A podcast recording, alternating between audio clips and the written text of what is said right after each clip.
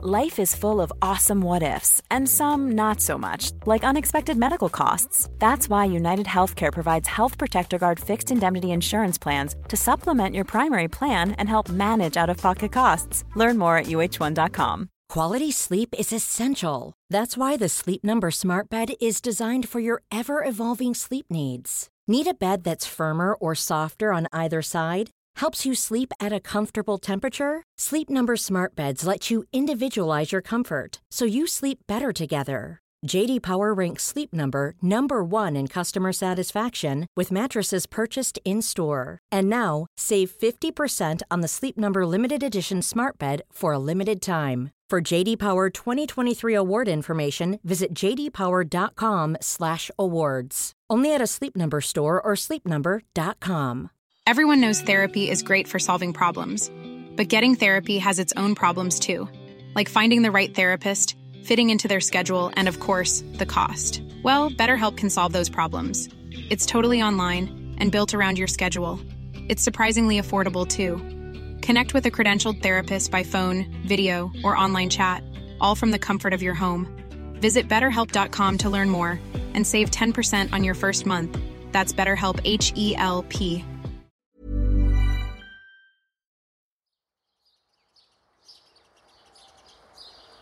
Was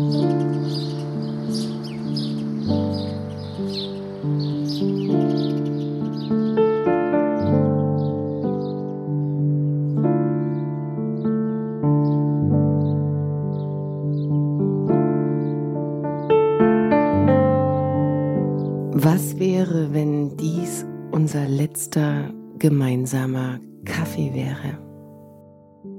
Worüber sprechen wir und was ist wirklich wesentlich? Was liegt uns so sehr am Herzen, dass wir unser Wissen, unsere Gedanken und Erfahrungen hier mit dir teilen möchten? Ich bin Viktoria Dressel und ich freue mich riesig, dass du mich gefunden hast und diesem Podcast Last Coffee Before Dying lauschst. Ich wünsche dir zutiefst Inspiration für dein Leben.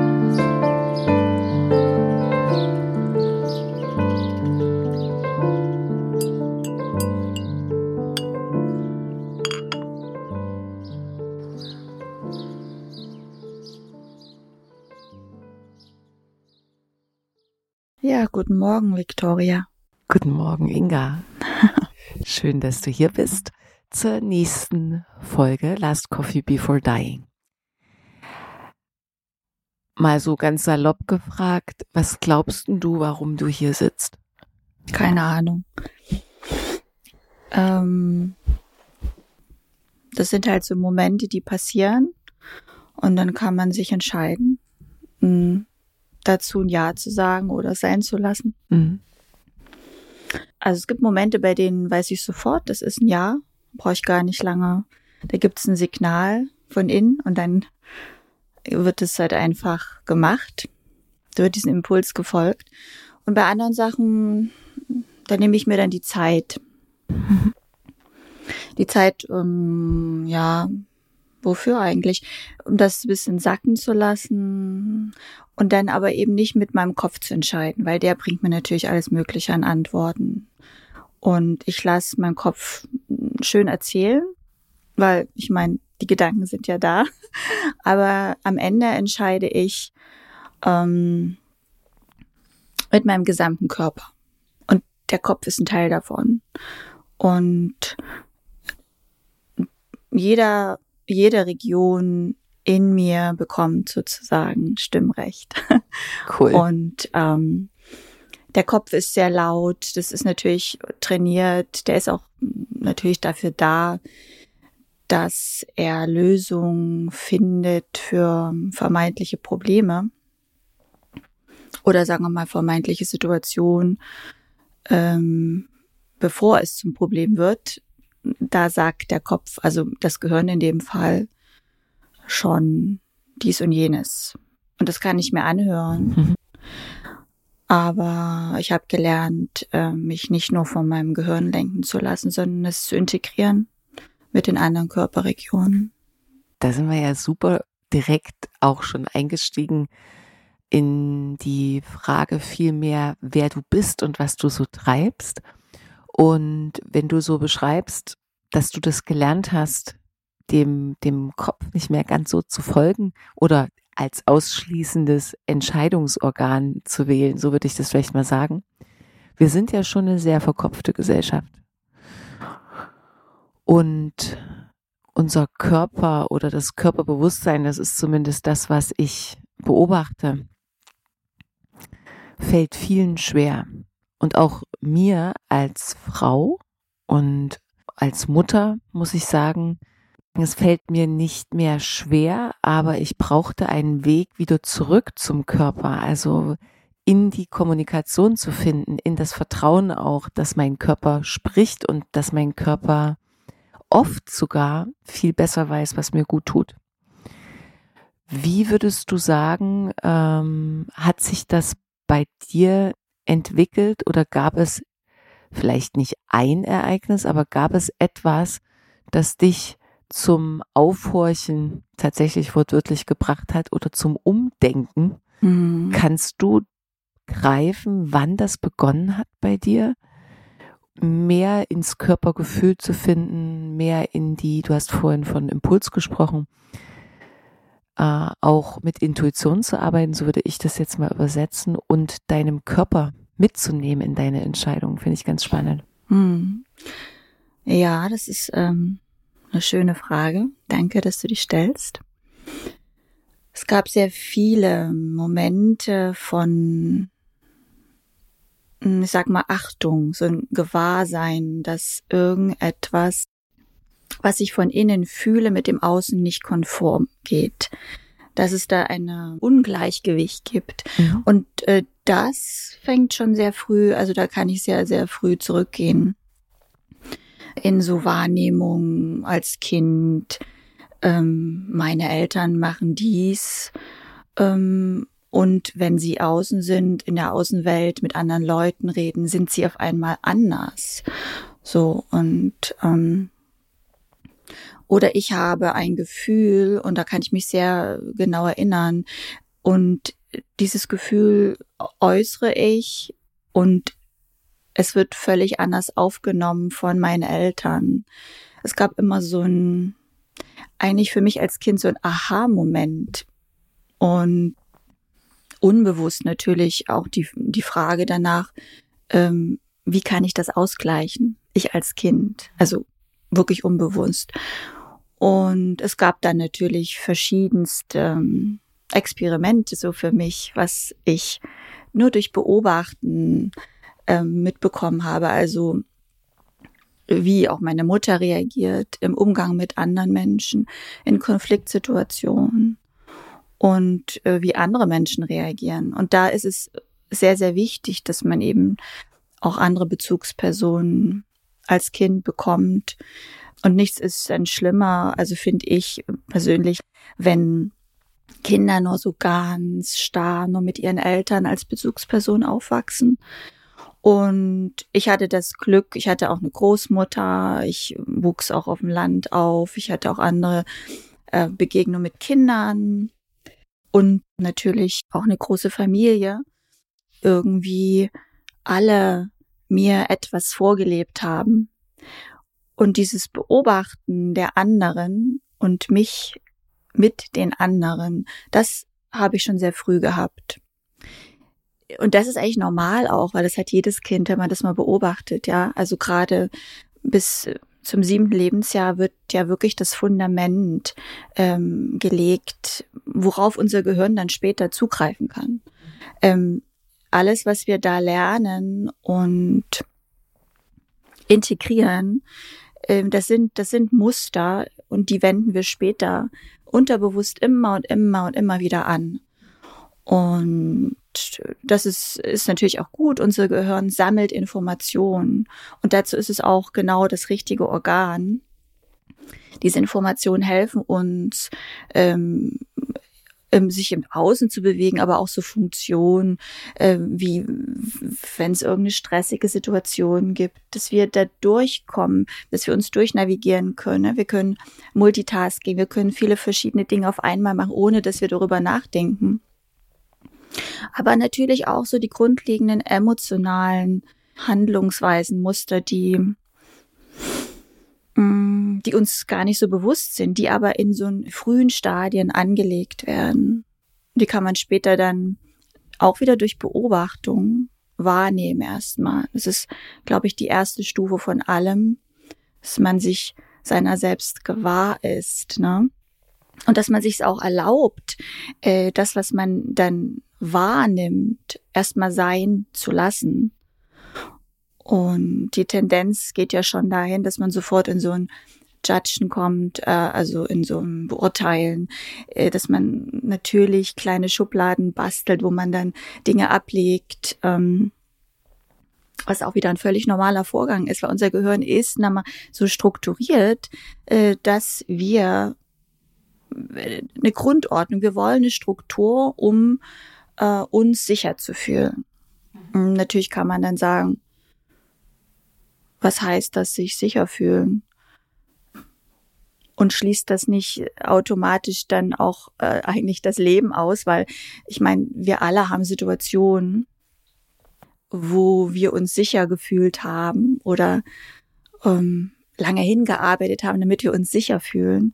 Und dann kommt irgendetwas und es rutscht uns förmlich der Boden unter den Füßen weg und wir stürzen wieder in etwas hinein, was wir auch als Grunderfahrung schon erlebt haben. Denn was ist das, wenn wir geboren werden? Ja, das ist auch das, was ich in meinen ähm, Bewegungskursen, Entdeckungsreisen, somatische Entdeckungsreisen äh, immer wieder äh, sage. Das erste, was wir erlebt haben, ist eigentlich das, ein Sturz ins Unbekannte. Und es ist von einer entscheidenden Kraft, wie wir dieses Erlebnis integriert haben oder überhaupt wie wir es empfangen haben in dem Moment, wo wir ins Unbekannte stürzen. Weil wir haben alles in uns, um das nicht nur zu überleben, sondern das zu erleben in einer Art und Weise, dass es unserer Entwicklung auch förderlich ist. Weil der erste Moment, wo wir diesen Kontakt haben mit dem Ungewissen, mit dem Sturz ins Nichts, ja, entscheidet auch, wie wir denn die nächsten Momente, äh, wie wir denen begegnen. Und das kommt auf jeden Fall immer auf uns zu. Mhm. Jetzt können wir ja nicht beeinflussen, wie wir das erleben. Wir sind ja, ja, noch völlig ungeformt und äh, ja, kommen da als Wesen zwar auch nach neun Monate Aufenthalt ne, im Bauch der Mutter zur Welt und dennoch ja, passiert es eben so, wie es passiert. Jetzt habe ich ja als erwachsener Mensch, wenn ich jetzt darüber spreche und mit dir zum Beispiel in so eine Körpertherapie gehe und so ein Erlebnis, somatisches Erlebnis eintauche, keinen Einfluss mehr darauf, wie das bei mir verlaufen ist. Jetzt könnte ich anfangen, mich zu erinnern, was fast unmöglich ist, das zu greifen. Ne? Äh, selbst wenn mir meine Mutter erzählt, wie die Geburt gewesen sein sollte, ist das auch nur ihre Geschichte. Und ohne das einzuordnen oder einordnen zu wollen in gut oder schlecht, eine gute Landung oder eine schlechte Landung, würde ich ja schon wieder werten.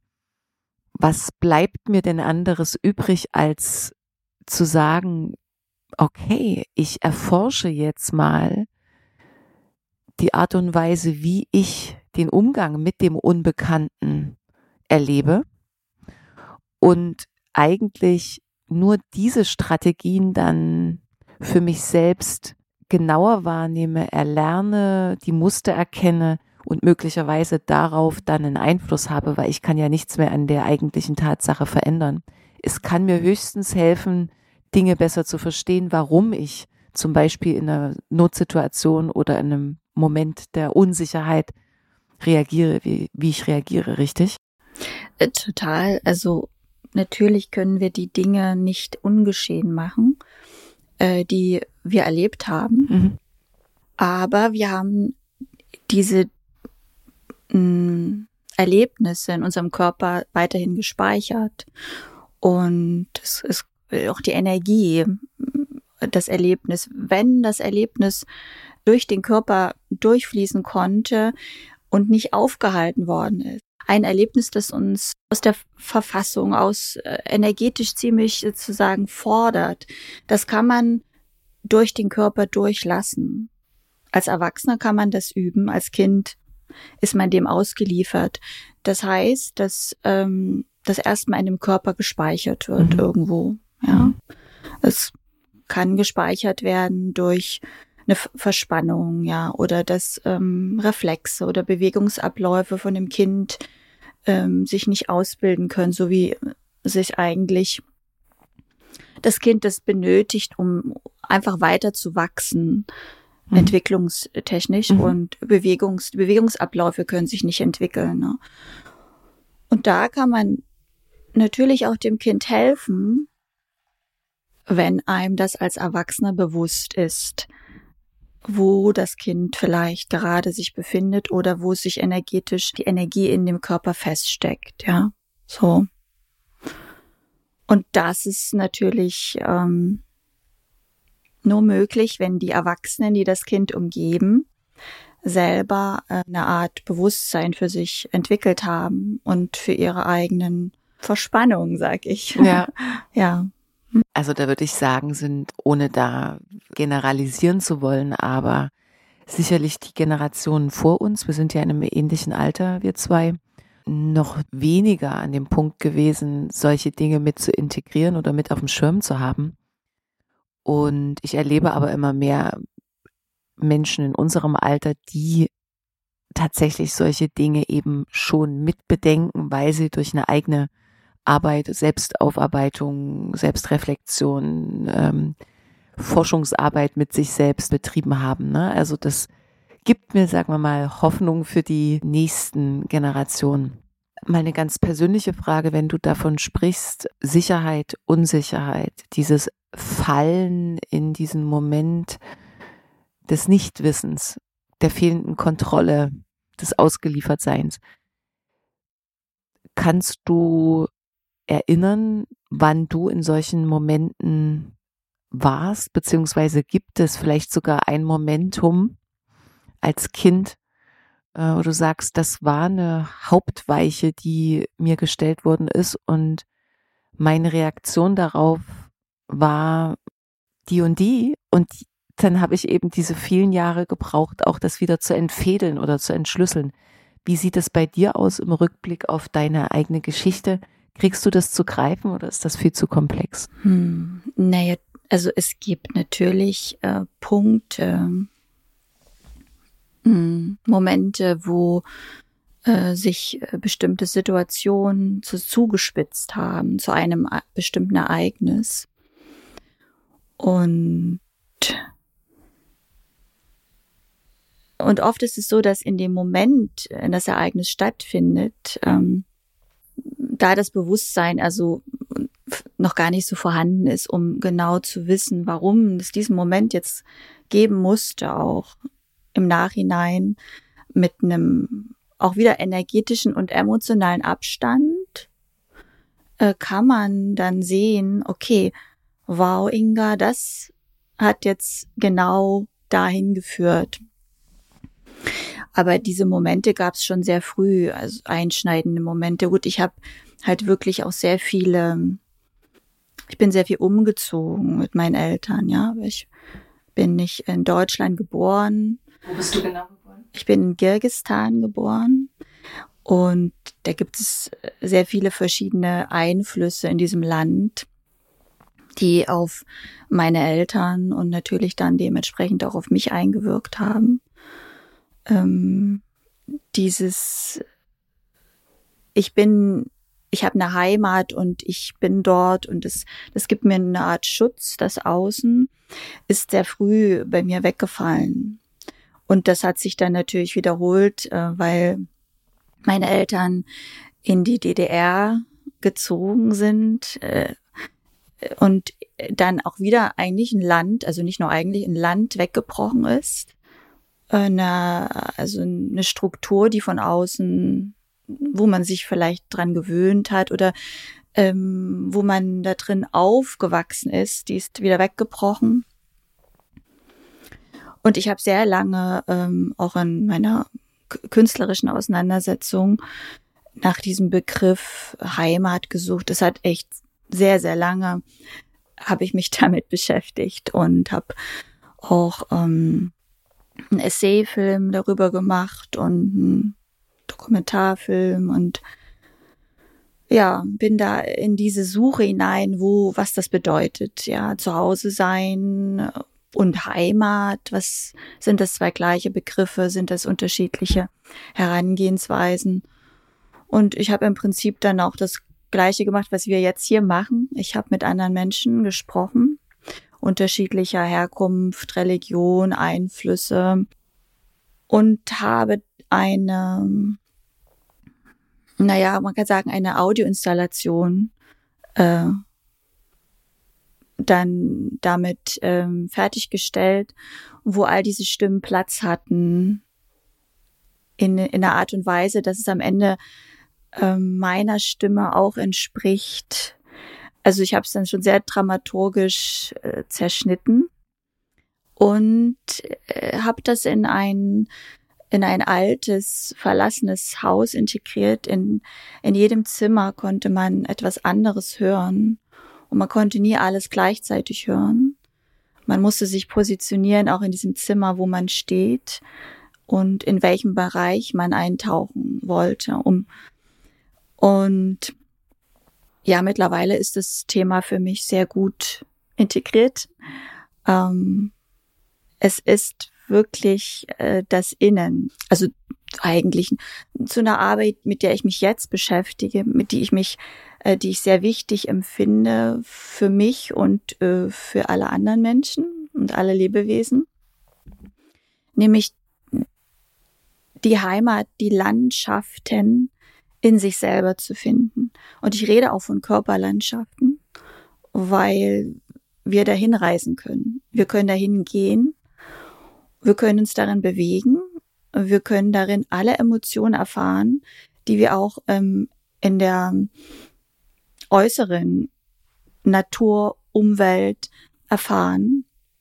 Wir können darin die gleichen Strukturen finden, wenn wir wollen äh, wie wir finden, wenn wir auf den Berg steigen oder in den Wald gehen. Ja, wir finden diese Strukturen oder die, diese Gefühle, Emotionen, sind ja auch Emotionslandschaften in uns. Und es ist unheimlich spannend zu tauchen, weil man lässt sich dann nämlich auch ins Ungewisse, Unbekannte fallen, obwohl alles, was wir in uns haben, dafür da ist, dass wir uns, ähm, dass es uns bekannt ist eigentlich und, und ganz nah, weil es eben auch für uns da ist. Ne? Und das ist so ein bisschen auch das, was man in der Natur auch findet, wenn man rausgeht. Man fühlt sich aufgehoben, die meisten. Nicht alle, aber viele und ich mich auch. Ich fühle mich auch sehr aufgehoben in der Natur und mittlerweile auch in meiner inneren Körperlandschaft. Und wie auch im Außen gibt es Regionen, also hohe Berge oder äh, wenn ich jetzt äh, klettern müsste oder Dinge, die ich, wo ich an einer Herausforderung mit mir selber und auch gewissen Ängsten ausgesetzt bin. Dasselbe finde ich auch in inneren Körperlandschaften, in meiner inneren Landschaft. Und da kann man sagen, das hat einen großen Bogen geschlagen von solchen Ereignissen bis jetzt. Mhm. Also wenn ich dir so lausche, dann erzählst du eigentlich ja die Geschichte von dir, diejenige, die sich lange auf die Suche begeben hat nach der Frage, was ist Heimat? Wo, wo fühle ich mich vielleicht auch zu Hause? Und hast das über einen sehr künstlerisch kreativen Prozess in eine Form gefasst, die andere Menschen dann besuchen konnten. Ja, wenn ich jetzt so eine Installation mir vorstelle. Und über diesen Weg auch der Auseinandersetzung liegt das vielleicht auch im Außen. Also wer weiß, was die Menschen alle erzählt haben, aber er hat diese äußeren Landschaften, wie du sie beschreibst, dann auch genauso in mir selbst zu finden, ist ja eine wunderschöne Reise, die erzählt, dass es im Grunde ein Weg war, nämlich dein Weg, und ich den aber sehr, sehr häufig in vielen, vielen anderen Settings höre, dass das eine ganz wesentliche Antwort ist, dass wir bei uns landen. Und dass die Suche im Außen, vielleicht die Suche nach mehr Sicherheit, was viele Menschen ja zum Beispiel mit Heimat und Zuhause assoziieren, auch definitiv nicht wirklich im Außen in dem Sinne gefunden werden kann.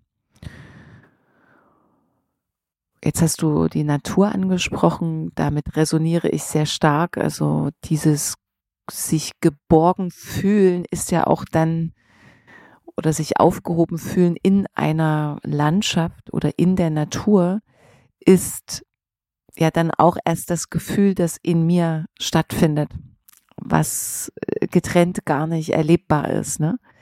Das heißt, wenn ich dich jetzt richtig verstanden habe, wenn ich mich einlasse, nach außen wie nach innen, diese Landschaften für mich zu erobern, dann gelingt mir was? Wozu tue ich das? Du hast Emotionalität angesprochen. Warum sollte ich das tun? Nehmen wir mal an, das hört jetzt jemand, der sich noch gar nicht viel damit auseinandergesetzt hat. Wozu dient das? Mhm. Auch wieder eine sehr schöne Frage. ähm, erstmal dient es, glaube ich, kann man das Wort dienen, es dient zu gar nichts, weil es ist etwas ganz Natürliches. So wie wir atmen. Da überlegen wir uns ja auch nicht, ob wir den Atem in uns hineinnehmen und aus uns herauslassen. Es passiert einfach. Und genau das ist nämlich auch dieses, was allem meiner Meinung nach und wie ich es auch erfahre in, in diesen Körperentdeckungsreisen, das sind ganz natürliche Vorgänge, die sind immer schon da, seitdem wir entstanden sind. Und ich meine auch entstehen, seitdem die Eizelle und die Spermazelle zusammenkommen, gibt es ein Aufnehmen und ein Abgeben. Es gibt das Aufnehmen und Abgeben in uns. Wir nehmen Nährstoffe auf und wir geben Reststoffe ab. Mhm. Wir atmen ein und wir atmen aus. Mhm. Und das Außen und das Innen gehört zusammen. Mhm. Es ist etwas, was wir immer so komisch trennen. Ähm, äh, ich brauche das Außen, aber ich kann das Außen mit dem Außen nichts anfangen, wenn ich das Innen nicht habe. Mhm. Ja? Und das ist auch, was man in diesen Körperreisen erfahren kann, dass in uns gibt es genau die gleichen Systeme. Ja, wir haben Organe, wir haben Zellen. Eine einzige Zelle an sich ja, ist eine Zelle, die braucht aber die anderen Zellen. Es gibt dann ein, ein, Gewebe, das gibt wieder ein Organ. Das Organ braucht eine Hülle, die Hülle braucht eine Hülle. Und wo, und es ist alles verbindet sich mit dem Außen und mit dem Innen. Und dann kann man auch gar nicht mehr unterscheiden, wo ist eigentlich das Außen und das Innen. Mhm. Weil es dreht sich alles, ja. Und wenn man das mal noch weiter jetzt spinnt, äh, wir sind hier auf einem Planeten. Wir stehen hier an irgend, ähm, ähm, an, auf irgendeiner Fläche, an irgendeinem Ort. Wir drehen uns, ja. Wir sind ein Stern in der Milchstraße. Wir wissen nichts von anderen Galaxien. Und da gibt es auch, wo ist dann das Außen und wo ist dann das Innen? Aber ich glaube, der Mensch durch seine auch Gehirnstruktur versucht dann immer diese Begrenzung zu machen. Und das ist auch gut. Wir brauchen Begrenzung.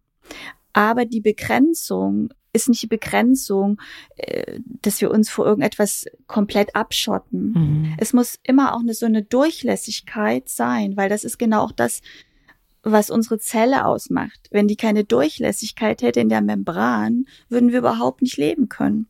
Wir brauchen die Abgrenzung, aber auch die Durchlässigkeit. Mhm. Und ich glaube, darum geht's, mhm. Äh, dass wir uns weich machen. Weich machen für das Außen und für das Innen. Für den mhm. Austausch. Der Austausch. Am Ende ist es der Austausch. Mhm. Also wenn du sprichst von wir, dann bedeutet das generell die Menschen. Die also, Menschen. Ja, genau. Alle, alle Lebewesen, alle Wesen auf dieser Erde. Hm. Jetzt könnte ich ganz einfach gesagt mh, mir denken, ja gut, ich bin ja im Austausch, ich bin im Gespräch mit meinen Freunden, ich habe Familie, ich habe meine Kollegen, äh, ich bin ja im Austausch, ich esse, ich, ich mache ja eigentlich alles richtig. Was glaubst du, was uns Menschen aus deiner aktuellen Sicht fehlt? In Bezug auf dieses Thema, also weil man könnte das jetzt relativ schnell abhaken, ohne es vielleicht in der Tiefe wirklich verstanden zu haben, was du da sagst. Ich glaube, das ist sehr, sehr wichtig. Wir können uns ja auch oft erzählen, wir seien verbunden, weil wir Gespräche führen, die zu irgendetwas führen oder gar zu nichts führen, aber wir haben uns nicht verbunden. Also wir, haben, wir waren nicht wirklich durchlässig, wir waren nicht berührt, wir, wir haben uns nicht inspiriert, wir, wir gehen einfach auch wieder auseinander und das war halt eine dieser Begegnungen. Was glaubst du, fehlt uns Menschen im Kontext des Trennungsbewusstseins. Du hast gesagt, ne, wir trennen das irgendwie immer so komisch, das Innen und das Außen. Ähm, und du sagst, es ist wichtig, dass wir in den Austausch gehen. Tun wir das nicht? Wir tun es, jeder auf seine Art und Weise. Mhm. Und, und deswegen weiß nicht, ob uns was fehlt. Ich glaube, ich kann nur so viel tun und zulassen oder nicht zulassen, wie ich das eben in dem Moment gerade kann. Und alleine das ist schon auch eine Erlaubnis, dass ich einfach, dass ich, dass ich sein kann, so wie ich gerade bin. Das heißt nicht, ähm, ich kann ja, also du kannst deine eigene Entwicklung natürlich sehr, sehr aufhalten, aber in uns gibt es den Drang zur Entwicklung. Und was bedeutet das? Es bedeutet, dass wie bei einer Pflanze, du kannst die an einen dunklen Ort stellen, mit wenig Sonne. Die Pflanze versucht weiterzuleben und sich zu entwickeln, einen Platz zu bekommen, eine Blüte. Und das ist in uns genauso angelegt. Wir wollen uns entwickeln. Und was bedeutet das? gesellschaftlich würde man das jetzt sagen, okay, man will, man will eine Familie gründen, man will äh, sich materielle Dinge anhäufen, in Sicherheit leben. Aber das meine ich gar nicht so sehr. Ich meine, was bedeutet das? Ich entwickle mich. Selbst wenn ich alles dagegen tue und mich diesem Strom des Lebens das total blockiere, gibt es in mir eine Quelle, die will sich entwickeln. Und von dem her fehlt uns nichts, weil wir haben es alles in uns. Und in dem Moment, wo uns klar wird, dass wir die Quelle sind, dass wir eine Quelle in uns haben, die das Leben bejaht, die da nur dafür da ist, dass wir Ja sagen, sind wir wach. Wir sind wach für uns und für das alles, was uns umgibt. Und es gibt viele Momente, wo wir nicht wach sind. Und je mehr Mo Momente wir erwachen, umso mehr können wir Ja sagen zu dem, was schon als Grundlage, als natürliche Basis in uns da ist, wie so ein Keim, wie ein Samen, wir wollen uns entwickeln und uns austauschen in unserem ganzen Potenzial. Und da steckt in jedem was anderes. Jeder hat andere Fähigkeiten und jeder hat ähm, einen anderen Weg, um dieses Potenzial vielleicht zu entdecken oder nicht zu entdecken. Ja, wir, wir können unsere Lebenszeit dafür nutzen oder eben auch nicht. Aber trotzdem haben wir es in uns. Und ich finde es persönlich natürlich schön, wenn je mehr Menschen sozusagen dieses Potenzial für sich selbst entdecken, die eigene Schönheit oder ich sag sogar äh, Wunder. Wir sind Wunder, also wir sind, jedes Lebewesen ist ein Wunder. Und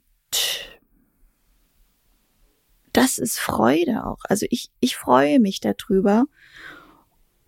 Und je mehr Menschen dieses Gefühl in sich spüren können, das kann man nicht machen. Das, das ist etwas, was ist wirklich, das spürt jeder Mensch. Auch der, der destruktivste Mensch spürt diesen Keim, bin ich mir ganz sicher. Nur was wir da dann draus machen oder was ich draus mache, was du draus machst, das ist sehr individuell. Mhm. Und ich möchte gerne mit meiner Anwesenheit hier auf diesem Planeten dazu beitragen, dass ich wacher werde und dass andere vielleicht auch wacher werden für sich selbst, für das Leben und Ja sagen, Ja sagen, richtig Ja sagen. Und das ist total schwer. Ich, ich weiß das selber, weil Ja sagen, ja. Was bedeutet das? Das bedeutet auch Mut zu haben, dem zu vertrauen, was in uns liegt. Und dazu muss man es erstmal so ein bisschen spüren können. Und nur im Ansatz, das reicht schon. Das ist wie eine Bewegung in einem drin, die man spürt und man kann sie überdecken und sich ablenken. Aber diese Bewegung ist in uns und die wird, bis wir diesen Körper abgeben, in uns sein. Und das ist was Wundervolles. Es ist wie eine ständige Erinnerung. Ja, und, und wir, wir können entscheiden. Ich kann entscheiden, jeden Tag. Lasse ich mich auf diese Bewegung in mir ein? Um, gebe ich mich dem hin? Oder blockiere ich das, weil, weil, weil, weil? Es gibt viele Gründe, unendlich viele Gründe, aber meiner Erfahrung nach ist es meistens eine Verweigerung, weil dahinter ein Schmerz steckt, etwas, was wir erfahren haben, wo wir nicht mehr hin wollen. Und damit lassen wir diese Blockade oder diesen Verschluss in uns. Und entweder er kann aufbrechen oder er braucht noch länger Zeit, ja.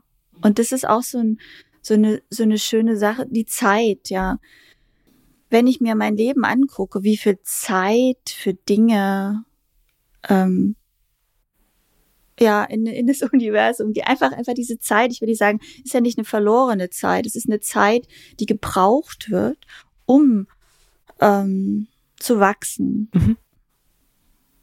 Das ist super spannend, das ist super schön. Mhm. Auch diese Regung in in in einem selbst zu spüren, diese wirkliche, dieses, diese, diese Regung, das ist auch das, was wir erfahren haben. Als allererstes, und da komme ich wieder zurück zur Eizelle und Spermazelle, die sich treffen, die eine eigene Welt ja schon mit sich bringen, die dann verschmelzen.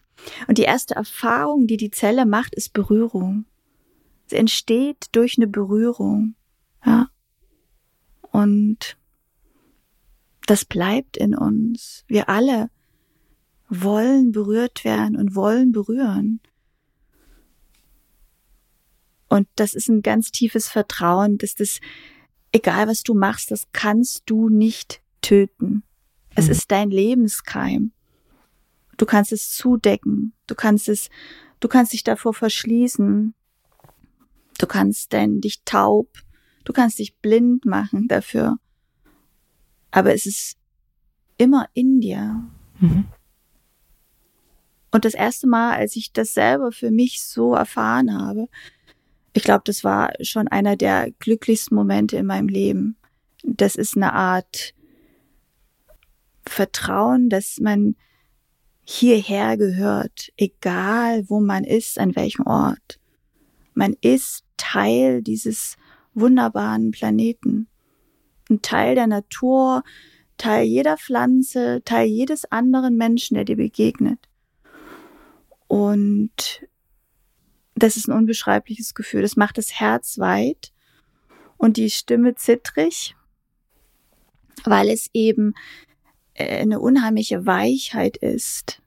Und ist aber nicht eine Weichheit, vor der man Angst haben muss, weil sie einen verletzlich macht, sondern es ist eine Weichheit, die einen unheimlichen Austausch erst möglich macht. Mit allem und sich selber eingeschlossen. Hm. Ja. Woran merke ich, dass ich nicht wach bin? Wie kann ich feststellen, dass ich schlafe? Mm. Also ich habe es festgestellt ähm, an ganz simplen, alltäglichen Momenten, durch, wieder durch meinen Körper eigentlich als, als Informationsträger. Momente, wo man sich körperlich unwohl fühlt. Um, wo irgendetwas nicht stimmt, ohne dass man es greifen kann. Wo mein Magen sich äh, verkrampft oder ich mich in meiner Haut nicht wohlfühle. Und selbst wenn ich mein Ego ganz doll aufblase, kann ich fühlen, irgendetwas stimmt nicht unter meiner Haut. Und das sind ganz kleine, ganz, es können kleine, aber es können auch richtig große Ereignisse sein. Dass wenn ich alles habe, materiell oder weil ich habe ja alles. Ich habe jeden Tag alles. Auch wenn ich nichts habe, materiell, habe ich jeden Tag alles. Aber dieses sich, ja, es ist, ist so ein Gefühl von, etwas stimmt nicht. Und das kann ich leicht übergehen. Wir haben auch natürlich die Fähigkeit, das sehr zu übergehen und da sehr wegzuhören. Und leider haben wir uns als Menschen super schöne Dinge ausgedacht, um uns genau davon auch abzulenken. Ja, wir, wir haben unsere Unterhaltungsprogramme, wir haben unser, äh, ja, Bodyprogramme, wir gehen, wir machen Sport, wir machen, wir gehen ins Kino, wir, wir, wir schaffen, ich meine, ich wir schaffen uns auch eine Welt, wo es einfach leichter ist, uns abzulenken oder uns im, im bequemen Sessel zu halten. Und dann gehen wir mal ab und zu raus für unser Gewissen und dann machen wir heute mal was und ähm, und ja, das ist alles, alles okay. Man kann das alles tun. Meiner Meinung nach, wenn es einen Moment darin gibt, wo ich feststelle, okay, will ich das überhaupt machen? Will ich das überhaupt machen? Oder mache ich das für irgendjemand? Mache ich, wozu mache ich das? Hm? Bin ich eigentlich da, da, wenn ich das mache? Bin ich, was ist von mir da, während ich das mache, was ich hier gerade ausgewählt habe zu machen? Habe ich es überhaupt ausgewählt? Oder ist es zu mir gekommen? Und habe ich jemals darüber nachgedacht, ob ich es überhaupt möchte? Und das sind Fragen und, und Gefühle. Ich, ich bin mir sehr sicher, die hat jeder Mensch überall. Aber ja, wir können natürlich eine Schicht drüberlegen. Und noch eine Schicht. Und noch eine Schicht. Und das Schöne ist, unser Körper ist auch da für uns da, weil wenn wir dann zu viele Schichten drüberlegen, dann meldet sich der Körper mit Krankheiten, mit Dingen, die wir denn nicht umgehen können, wie Schmerz. Hinweise, dass irgendwas nicht stimmt, chronische Schmerzen, psychosomatische Schmerzen. Ja, und das ist dann ein Signal, das passiert tatsächlich, wenn der Körper sonst nicht gehört wird. Hm dann muss er sich anders melden. Ich meine, wie sonst will man das machen? Wie sonst willst du auf dich aufmerksam machen, wenn, wenn es nicht mit einer normalen Flüstern, mit einem Reden, mit einem, mit einer Bewegung passiert, dann fängst du an zu klopfen, dann fängst du an zu schreien, dann fängst du an, ja, lauter und lauter zu werden. Und das macht dann der Körper durch Schmerzen. Und ich habe da auch sehr, sehr meine Lektion gelernt. Ich war sehr oft in meinem Leben an einer Stelle, auf einer Schwelle, wo der Tod mir Hallo gesagt hat, ähm, weil ich nicht hinhören konnte. Ich habe mich diesen ganzen Wissen in mir verschlossen. Aus dem vermeintlichen Grund heraus, ja, aus Angst, aus, aus, aus diesem Unbekannten und das ja eigentlich bekannt ist, aber wieder weggerutscht ist aus dem Bewusstsein. Und das ist, glaube ich, auch ein Aufwachen, dass man aufwacht für, für die Dinge, die eigentlich in einem schon immer drin aufgehen wollten, ja, also wie so, wie eine, so eine Saat, wie ich schon vor uns gesagt habe, wie so etwas, was aufgehen möchte. Das ist ja etwas, was in uns hineingelegt worden ist. Und wenn wir geboren werden, vergessen wir das, weil wir mit der, mit der Außenwelt konfrontiert sind, um zu lernen. Und das ist gut so. Aber im besten Fall integrieren wir das, was wir als Wissen haben, mit der Außenwelt.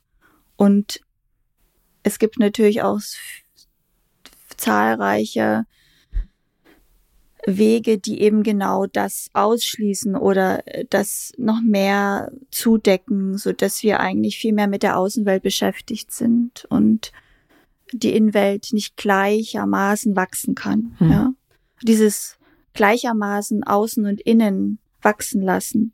Bestimmt dann natürlich, wie unsere Wege dann später auch verlaufen, um genau wieder diese Balance herzustellen. Hm.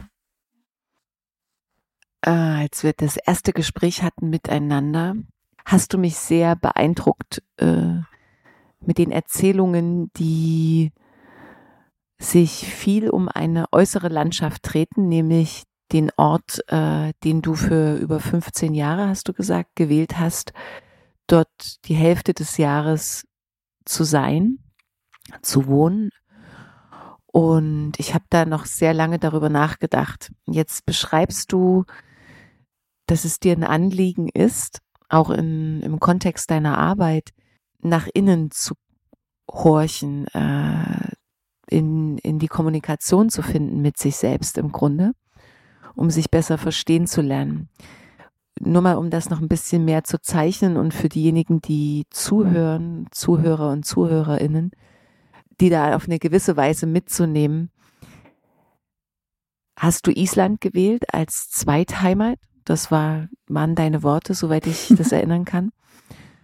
Und bist dort als Hüttenwächterin seit 15 Jahren sechs Monate an einem Ort, wo wenig Ablenkung möglich ist, wo es unfassbare äußere Landschaften gibt. Du hast von einer Wüste gesprochen, du hast von zwei Gletschern gesprochen, an denen du dich da befindest äh, ist es dir möglich, uns alle da noch mal ein bisschen mit hineinzunehmen in die, äh, in dieses Sein an diesem Ort und auch in diese äh, vielleicht Erlebnisse beziehungsweise Erfahrungswelten, die du gemacht hast, wenn du beispielsweise, das habe ich mich gefragt, manchmal da oben alleine gesessen hast in dieser Hütte ohne Licht.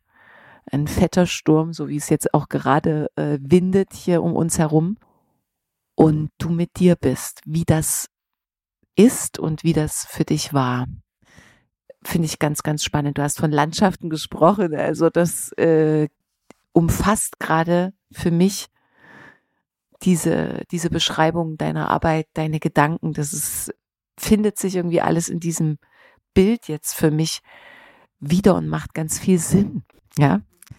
Äh, kannst du mal mit uns da äh, etwas mehr Details teilen, wie es da aussieht, was du da treibst? Und was vielleicht auch ein oder eine Erfahrung war oder ist, ähm, die, die du dort immer wieder machst und dich erinnert, dich wach hält. Hm. Ja, Island. ähm, tatsächlich, wenn ich Island sage, ist das, diese Insel ist mein Lehrer und natürlich ist es, wenn man sagt Lehrer, ist es auch wieder ein Austausch, weil der Lehrer lernt vom Schüler, der Schüler lernt vom Lehrer und ähm, diese Insel hat mich sozusagen gerufen. Das war auch eine Begegnung. Ich sehe diese Insel als eine Begegnung, auch so wie ich vielleicht eine Begegnung mit einem Menschen sehe, dem man entweder kurz oder sehr lange begegnen mag. Und diese Insel hat mich sozusagen zu sich gerufen durch wirklichen Zufall, Zufall, wenn man Zufall sagt. Ähm, ich wollte da nie hin. Also ich hätte mir die Insel jetzt so nicht ausgesucht. Ich wusste nichts von dieser Insel und ähm, damals war die natürlich noch nicht so in aller Ohren und in aller Munde, als die mich gerufen hat. Ähm, war noch etwas verwegener und versteckter, irgendeine Insel da oben, äh, sehr nördlich. Ähm, ich habe Vulkane gelesen und Gletscher, Feuer und Eis. Und da war eigentlich sofort bei mir äh, mein Herz angeknipst. Ich wollte in ein ganz anderes Land fahren. Ich wollte damals nach Kirgistan fahren, um in meiner Spurensuche nachzugehen, was denn Heimat für mich bedeutet. Zurück zu den Wurzeln, dachte ich. Und ähm, auch an so einem Punkt in meinem Leben, wo sich alles sehr dramatisch zugespitzt hat, wo ich auch gespürt habe, ich bin in so einem Zustand von, wenn ich jetzt so weitermache, sterbe ich. Ich sterbe oder ich bin schon tot aber etwas in mir drin, diese Bewegung, dieser Keim des Lebens, hat mir immer wieder gezeigt oder mich spüren lassen, Inga, da ist noch etwas anderes. Und entweder ich vertraue dem jetzt oder ich begrabe mich ja lebendig in meiner Beziehung, in meinem Job, in, in dem, was ich mir aufgebaut habe als einen sicheren Schutz vorm Leben. Und das war eine sehr, sehr lehrreiche Zeit, weil da hätte ich heiraten können. Ich hatte wirklich einen tollen Job, der mir gutes Geld eingebracht hat. Ähm, alles, was man sich wünscht, ist mir zugeflossen. Nur habe ich mir das nicht gewünscht. Es ist mir zugeflossen. Ich habe es bekommen und es es hat mir nicht entsprochen. Und das war auch genau so ein, alle um mich rum, meine Freunde, meine Familie. Inga, du hast alles. Ach, wie schön. Und ich fühle das aber nicht. Ich fühle nicht, dass ich das, dass es zu mir gehört. Es erstickt mich. Es, es macht etwas mit mir und aus mir, was äh, nicht mit dem konform geht, was ich in mir drin fühle. Und das war auch so ein Punkt, ich bin sehr lange darüber weggegangen, habe das unterdrückt, gesagt, nein, die anderen haben recht. Das, was ich da spüre, das ist keine Ahnung. Ich bin krank. Ich bin unnormal. Keine Ahnung. Das ist, das, das muss weg, weil das was ich jetzt hier mir aufgebaut habe, das ist, das ist real. Und in diesem Punkt wurde ich krank. Ne? Also es ist tatsächlich so, dass der Körper mir dann, Gott sei Dank hat der Körper mich wachgerüttelt. Ich bin mir da selber sehr dankbar. In dem Moment natürlich nicht, weil das eine Krankheit war, wo jeder dann zu mir gesagt hat, okay, Inga, bereitet dich schon mal auf deinen wirklich letzten Kaffee vor. Und ja, es, es war wirklich ein harter Punkt. Ähm, und ich habe darüber auch mit meinem Partner gesprochen und äh, da konnte, da, da war irgendwie nichts, kein Verständnis in dem Sinne da, dass, ähm, naja, dass das wirklich was Reales ist, was ich wahrnehme. Aber ich habe es als real und ich habe es auch als wichtig äh, anerkannt. Es hat noch natürlich einige Jahre gedauert, bis ich den Mut hatte, alles aufzugeben, wirklich alles. Ich habe alles aufgegeben und wollte nach Kirgistan fahren und das hat nicht stattgefunden. Und da ist für mich wieder eine Welt zusammengebrochen. Also ich habe mich, ich habe alles aufgegeben, mich versucht von allem zu trennen, mich mit von meiner Familie von allem gelöst, das im Weg stand. Und dann ging das nicht auf, was ich wollte. So. Also selbst dieser Wunsch, den selbst musstest du aufgeben. Wunsch, hm. Weil selbst dieser Wunsch noch nicht das beinhaltet hat. Es, es war ein kontrolliertes Ja. Es war ein, ein Wunsch, den ich hatte. Aber ich sollte erst mal was anderes tun. Und das kam anhand einer, ich bin dann, ich weiß noch genau, als ich festgestellt habe, es geht nicht nach Kirgistan zu reisen, es war ein Schlag und ich bin dann umhergeirrt und bin an so einem Geschäft vorbeigelaufen und da war waren Postkarten und ich habe mir Postkarten angeguckt, einfach so wie man etwas manchmal anguckt und gar nicht das anguckt. Und da war so ein kitschiger Wasserfall auf so einer Postkarte mit einem man konnte hinter den Wasserfall gehen und da war ein Regenbogen und die Landschaft war also und ich musste so lachen, als ich diese Landschaft gesehen habe, dachte, ei, ei, ei, was ist eigentlich die kitschigste Landschaft, die ich jemals gesehen habe. Wo ist das denn? Ich drehe also die Postkarte um und da stand Island. Seljanda Landsfoss hieß dieser Wasserfall. Und ich denke so, eigentlich nicht, ich denke so, sondern ich, ich habe sofort gefühlt das Wort Island. Es ging in meine Zellen hinein. Und dann habe ich zu Hause geguckt, was hat das mit der Insel auf sich? Es hat mich einfach nicht losgelassen. Und da bin ich dann hingefahren mit dem Schiff. Ich wollte es langsam angehen. Ich wollte ein Datum wählen und ich wollte kein Rückfahrdatum setzen. Ähm, ich habe mir ein Zelt gekauft, obwohl ich keine Ahnung hatte von Zelten. Wirklich null Ahnung. Äh, ich habe noch nie in meinem Leben da auf einer Isomatte geschlafen, beziehungsweise in einem Schlafsack. Es war alles sehr, sehr abenteuerlich.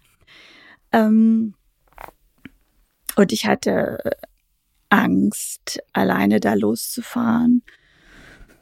Und dann habe ich natürlich, äh, also kurz vorher habe ich natürlich dann noch die vermeintliche Liebe meines Lebens getroffen. Wie es denn so ist.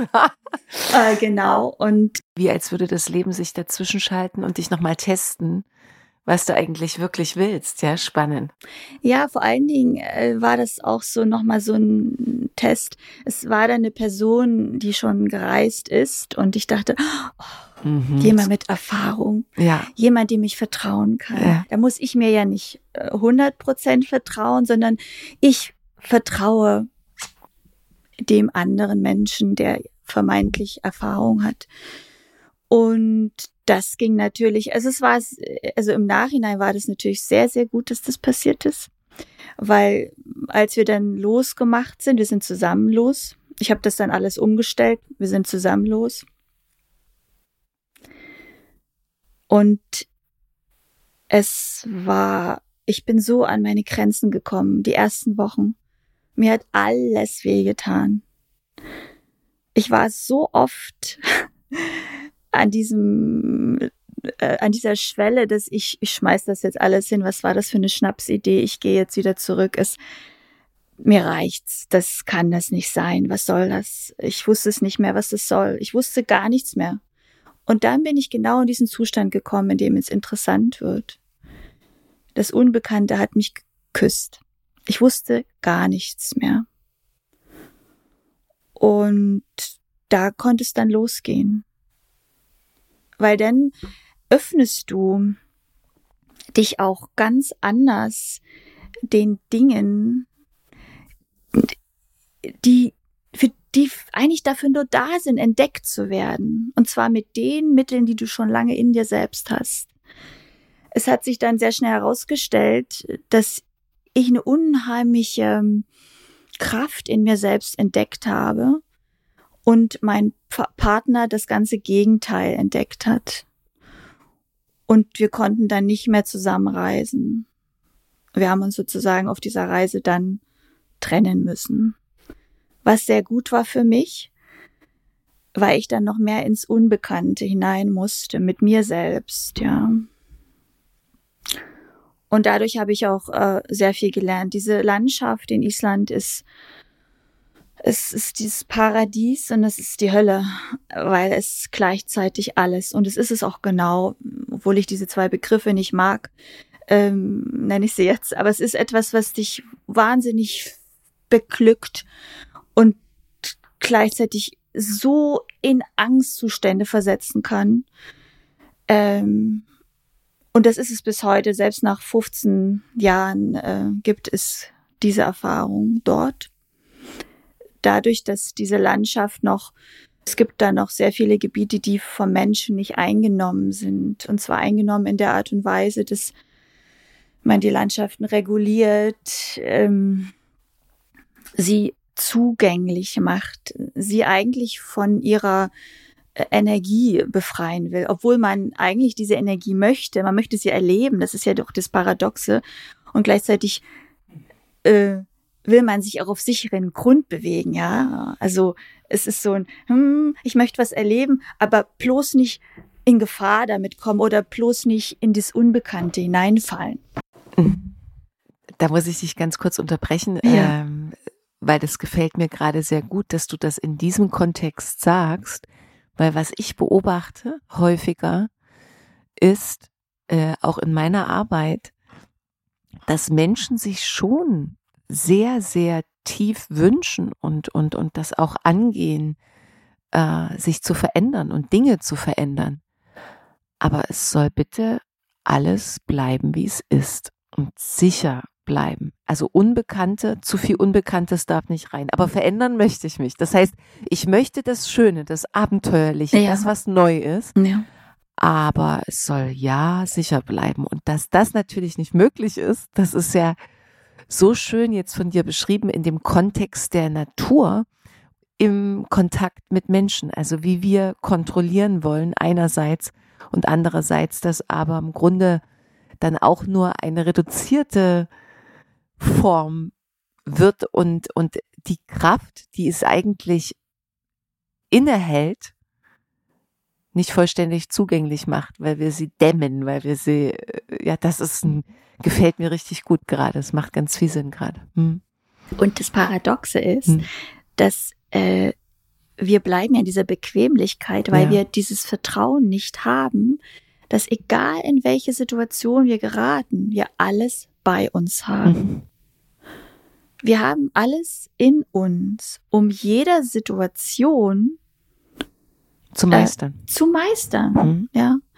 Und und deswegen ähm, ist dieses vermeintlich bequeme, wir wollen zwar raus, aber hm, hm, nur mit Regenjacke, klar, mit Schutz und, und, und wir wollen was erleben, aber und ich schließe mich da nicht aus. Äh, und das ist ein Prozess, der geht und geht und geht, weil natürlich uns immer wieder dieses Bequeme lockt. Ja was wir auch in uns tragen als menschliches Wesen. Wir wollen es uns auch leicht machen, was ja zum, ist ja auch was Gutes, sich äh, die Dinge sozusagen bequem zu machen.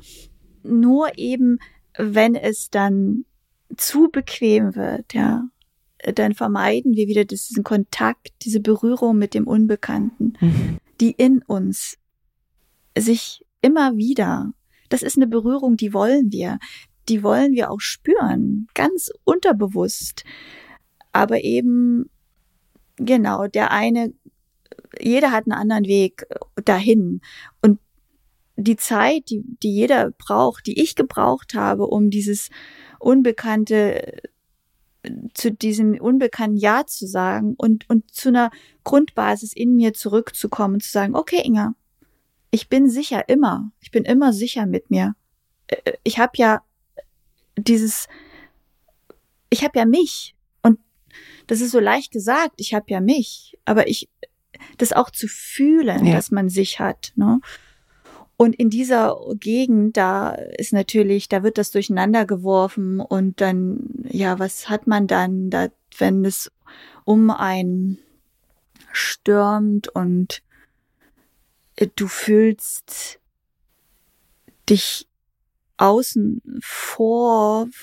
Es ist eine gewaltige, unberechenbare, unkontrollierbare Energie, ähm, die an deinem Körper rüttelt, an deiner wirklich auch Seele rüttelt und ähm, dein Gehirn herausfordert, wo du dann sehr schnell natürlich auch in so ein Überlebens ähm, in Strategie fällst, das Gehirn dann auch wirklich zu tun hat und überfordert ist auch, wenn du nur dein Gehirn benutzt äh, du brauchst alles in dir, um diese Situation nämlich so zu meistern, dass du es tatsächlich überleben kannst. Ne?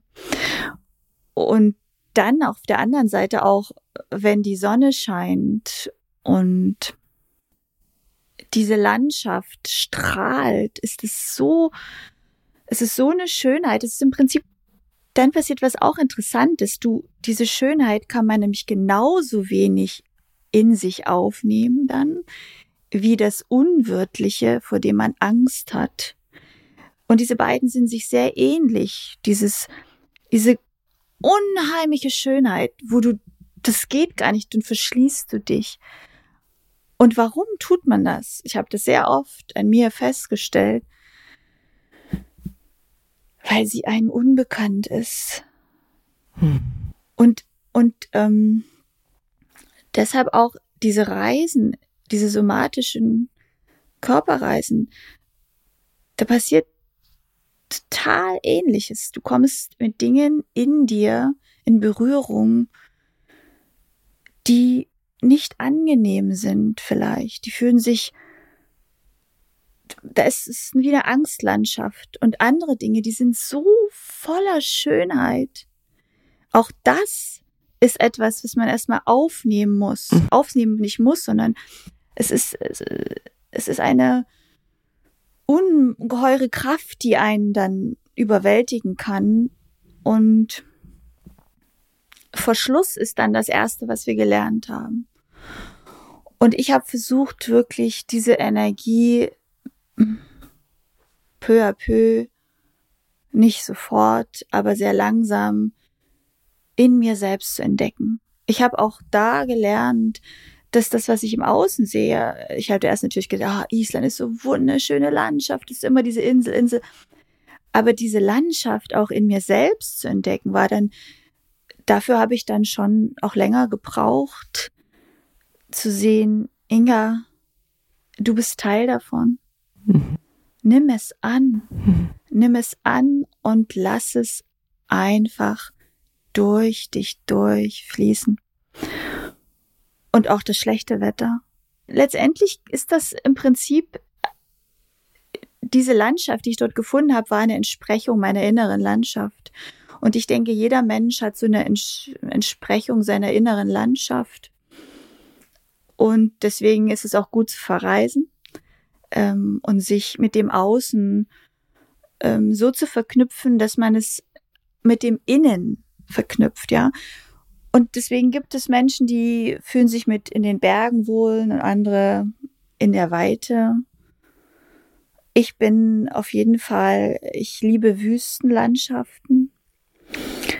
Ist die Weite und dieses, ähm, ja, es ausgeliefert sein in, in der Weite. Es ist ja da gibt es keinen Schutz, weil ich auch in Landschaften natürlich arbeite auf Island, die Wüstenlandschaften sind. Da gibt es natürlich auch andere Landschaften, ne? also aber äh, ich liebe dieses, ich laufe tagelang und die Landschaft verändert sich nur minimal, obwohl ich immer was Neues sehe, weil natürlich dies, diese Details, die ich da finde, die können, das sind große Details. Es ist, ein, es ist ein wacher Zustand, auch für mich selber. Manchmal habe ich sogar das Gefühl, ich laufe in mir selber durch diese Landschaft, aber nicht so, dass ich ähm, das Außen nicht mehr wahrnehme, weil das ist natürlich auch, äh, also ganz oft äh, stelle stell ich auch fest, also früher,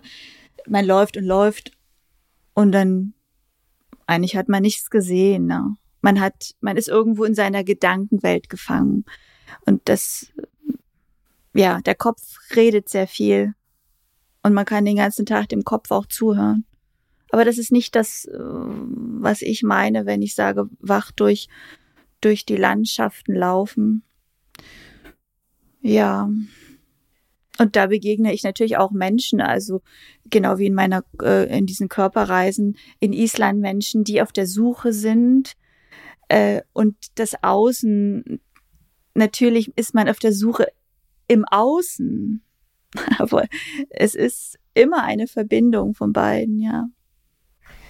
Würdest du sagen, dass die Angst vor dem Tod, die hast du jetzt auf verschiedene Weise direkt und indirekt angesprochen, dass die sich äh, entspannen konnte, genau aufgrund dieser Reisen, Schrägstrich, Erfahrungen, die du gemacht hast. Also du hast von Krankheit gesprochen, du hast von diesen sehr herausfordernden äh, der herausfordernden Zeit in Island gesprochen. Du hast äh, die Entbehrung beschrieben, die du äh, gemacht hast, also dieses vollständige Loslassen wirklich von allem, sei es Partner, sei es Arbeit. Würdest du heute sagen, dass du noch Angst hast vor dem Tod? Und ist es etwas anderes als Angst vor dem Sterben? Hm, das ist eine sehr, sehr schöne Frage. Ähm ich habe in, in meinem Leben sehr oft, also mit dem Tod, eine Begegnung gehabt. Und jedes Mal ähm, war das eigentlich eine freundschaftliche Begegnung im Nachhinein. In dem Moment ist es natürlich eine überfordernde Situation. Mm. Es ist auch ein sehr, sehr wichtiges Thema, wo ich auch selber gerade äh, wieder reingehe, ähm, persönlich. Dass, dass der Tod wie so ein, ich finde, das ist eine sehr wichtige äh, es ist eine sehr wichtige Komponente. Ich sehe das fast wie ein Freund, den Tod. Ähm, ich habe mir als Kind immer vorgestellt, also nicht als Kind, aber als Jugendlicher, ähm, wie ist denn das, wenn man tot ist? Was höre ich dann nichts mehr? Wo bin ich dann? Was mach? Wo bin ich? Wo, wo bin ich? Oh. Und ähm, mittlerweile hat sich das für mich so in so einen beruhigenden Zustand äh, transformiert, ähm, dass irgendetwas, dass ich einfach trotzdem irgendwo sein werde, aber nicht ich in der Form, wie ich jetzt hier bin, sondern es ist es Energie ist und und es spielt auch keine Rolle, wo ich dann bin, sondern es spielt die Rolle, wo ich jetzt bin. Und wenn ich jetzt ein sein kann und mich spüren kann, dann ist das das was das höchste, was ich erreichen kann Und der Tod erinnert mich eigentlich daran, dass wenn wir jetzt wirklich unseren letzten Tee oder Kaffee haben, was bedeutet das eigentlich? Weil ich kann, ich habe so und so jeden Tag etwas Letztes, weil ich weiß ja gar nicht, was in, dem nächsten Moment passiert. Und ich, ich habe tatsächlich auch ein sehr einschneidendes Erlebnis als Jugendliche gehabt. Ich erst viel später festgestellt habe, was das eigentlich für ein Erlebnis war. Ich hatte eine Nahtoderfahrung als Jugendlicher. Und das wurde in dem Moment natürlich nicht erkannt als eine Nahtoderfahrung. Und viel später habe ich äh, das äh, aufarbeiten können, was ich da erlebt habe, als nur eine Erfahrung. Und seitdem weiß ich, der Tod ist wie eine Erinnerung, eine Erinnerung in einem positiven, dass die Zeit, die ich diesen physischen Körper habe, die ist vergänglich. Da weiß ich nicht, wie lange ich da die Zeit habe. Ich weiß auch nicht, was mir alles in diesem Körper passieren wird, aber ich weiß, dass egal, was mir in diesem Körper passiert, ich, Inga, werde in allen Situationen ähm, mich entwickeln können. Oder ich habe dieses, dieses Werkzeug, ich habe mich, um, ich bin mit allem ausgestattet, was ich zum Entwickeln und zum Leben brauche. Und der Tod ist wie so ein Freund, der neben mir sitzt und sagt, hm, ich freue mich. Ich freue mich, weil irgendwann ist da diese Begrenzung für dieses, für diese Form. Und das ist okay so. Und ich sehe das auch mit meiner, mit meiner Großmutter, die ähm, ich sehr schätze, die mich sehr viel gelehrt hat, diese Frau, äh, die jetzt in einem Endstadium ist von Demenz, die komplett durch diese Krankheit abgeschirmt ist von der Außenwelt der Austausch nicht stattfinden kann. Und ich, ich spüre, dass der, dass der Tod in, in anderen Übergang, das einfach ein Übergang ist, ein etwas anderes. Und trotzdem ist sie noch am Leben. Und oft frage ich mich natürlich, okay, warum, warum, was ist der Grund, dass sie jetzt so noch am Leben sein muss? Und ich denke mir, das kann ich nicht beurteilen, weil ich bin nicht in ihrem Körper. Ich weiß nicht, wie es ist. Und das, was ich mir davon als Bild verschaffe, ist, entspricht meiner Emotionslandschaft. Und das, was ich tun kann, ist da zu sein und sie zu begleiten. Denn was, was ich auch weiß und äh, glaube, ist, dass wir nur in der Gemeinschaft funktionieren können. Wir sind wie die Zelle, wir brauchen die anderen Zellen. Wir, wir brauchen uns alle und, und das ist was Wundervolles. Wir brauchen alle Wesen, die dieser Planet hat. Und das ist auch die Empathie, die wir für andere Wesen haben, spiegelt unsere eigene Empathie. Was, was ich mit mir tue, das tue ich vermeintlich auch mit anderen. Und wenn ich sehr zu bin mir selbst gegenüber, dann kann ich auch mich nicht öffnen jemand anders gegenüber. Auch ein Grund aufzuwachen oder ähm, wach zu sein, ja. Der Tod ist da und der kommt. Und es fühlte sich jetzt mal nicht so krass an auf dieser Schwelle. Es fühlte sich sogar sehr beruhigend an, meiner, mein Erlebnis. Es hatte etwas sehr, sehr Geborgenes, dieser Übergang, so wie ich ihn erleben konnte. Ähm, kurz, ich habe es ja nicht, ich bin ja im Leben noch, ich bin sozusagen nicht komplett übergetreten, aber es fühlte sich sehr, sehr behütet an. Und dafür bin ich sehr dankbar für diese Erfahrung. Es ist es Loslassen und das muss man in ganz vielen kleinen Momenten im Leben auch. Immer wieder ein Loslassen. hingeben, sich diesem Lebensfluss, der automatisch abläuft. Wir können jetzt auch sitzen, trotzdem würde er da sein und wir können ihn einfach nur genießen. Und das versuche ich auch, das zu genießen. Und je weniger ich da eingreife, umso besser kann ich es genießen, was für mich natürlich schon abläuft. Ja, und das ist ein Riesengeschenk, was ich habe, was du hast, was wir alle haben, jeden Tag. Wir haben einen ganz natürlichen inneren Vorgang, der uns mit uns und mit dem Außen verbindet. Und das ist, das ist genug. Das ist, das anzunehmen ist schon sehr, sehr viel. Annehmen. Einatmen, ausatmen. Einfach lassen. Es atmen lassen. Mich atmen lassen. Den anderen atmen lassen. Und wir können uns in andere Menschen hineinversetzen äh, durch unsere Herzen, ja.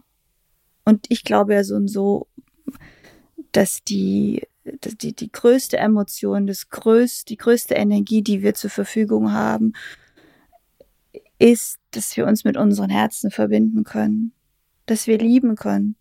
Und ich spreche wirklich von einem, ja, Gefühl, das dich durch und durch flutet, ja. Wir können das Wort Liebe benutzen, das ist ein schönes Wort, weil es nämlich ein Gefühl beschreibt, das uns mit allem verbindet. Und da müssen wir nichts dafür machen. Da muss niemand was für machen. Ist einfach umsonst. es ist umsonst. Und wir können es einfach nur annehmen und genießen. Ja. Das waren wunderschöne abschließende Sätze. Mehr gibt es da gar nicht hinzuzufügen. Liebe Inga, danke, dass du dir die Zeit genommen hast. Danke, dass wir in deine Landschaften und deine Erfahrungslandschaften eintauchen durften. Und ich glaube sehr, dass sich viele Menschen äh, durch deine Worte sehr berührt fühlen und erinnert fühlen und möge es uns eine Möglichkeit sein, allein nur weil wir diesem Podcast zum Beispiel lauschen, uns daran zu erinnern und dadurch vielleicht ein kleines Stückchen wacher zu werden. Vielen lieben Dank, dass du hier warst. Ich danke dir, Victoria.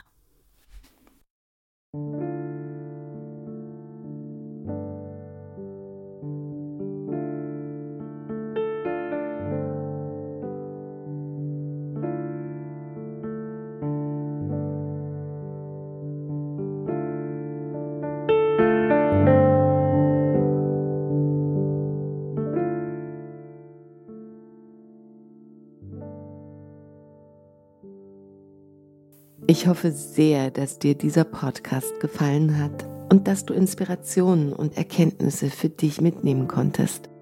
Was hat dich besonders berührt? Was nimmst du für dich mit? Ich freue mich sehr, wenn du dein Feedback direkt unter dem Beitrag teilst und ihn gern auch an deine Freunde weiterleitest. Wenn du magst, verbinde dich auch auf Instagram oder Facebook mit mir. Alle Informationen dazu findest du in den Show Notes. Außerdem lade ich dich ein, auf meiner Webseite vorbeizuschauen. Dort findest du noch einmal sehr übersichtlich meine Angebote, sei es als Coach, Speakerin oder Lehrerin.